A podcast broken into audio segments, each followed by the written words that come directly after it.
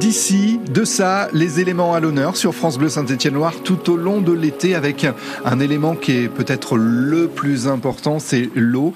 Bernard Grimbert, bonjour. Bonjour. Alors vous faites plein de choses Bernard, c'est compliqué peut-être même de vous présenter d'ailleurs. Euh, si, si je devais vous résumer en un mot, vous diriez quoi?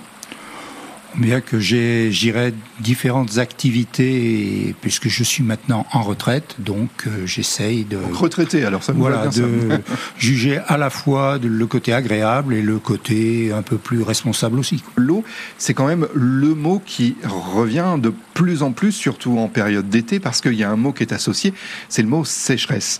Et on va essayer de, d'expliquer un petit peu pourquoi et de comprendre un petit peu toute, toute, cette, toute cette actualité autour de l'eau, même s'il n'y a pas besoin d'être, euh, d'avoir des des, fait beaucoup d'études pour comprendre. On va parler aujourd'hui par exemple des zones humides. D'abord, qu'est-ce que c'est qu'une zone humide? La zone humide, c'est la partie la plus, plus en amont de la rivière. C'est où à la sortie de la forêt, à la sortie d'un champ, on va avoir la, source qui va qui va sourdre et euh, donc c'est toute la partie, je dirais, au-dessus de la source. C'est toute cette réserve d'eau un peu souterraine dans, le, dans la végétation qui, qui va s'écouler lentement et qui va euh, donc alimenter après les rivières. Donc c'est super important de, de, prendre soin de cette zone humide alors? Oui, parce que ça fonctionne un peu comme une éponge. Elle va se regarnir euh, en hiver, elle va se regarnir euh, avec la neige, avec, etc., par les orages et tout. Elle va retenir un, beaucoup d'eau qui va éviter de partir faire des crues dans, en aval. Et euh, elle va la restituer tout doucement. Donc ça permet de soutenir ce qu'on appelle l'étiage, c'est-à-dire la partie basse de, des basses eaux, quoi, la partie des basses eaux. D'accord. Alors comment on, on, les préserve justement ces zones humides? Qu'est-ce qu'il faut faire? Est-ce que nous, au quotidien, on a des choses qu'on peut faire?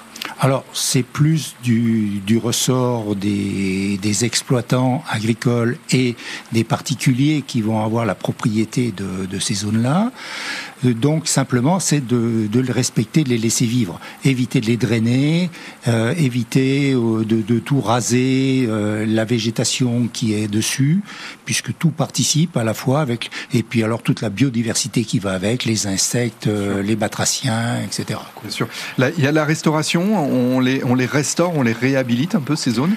Alors ça peut se réhabiliter quand elles ont été un petit peu euh, mises en péril avec par exemple des drainages un peu intempestifs.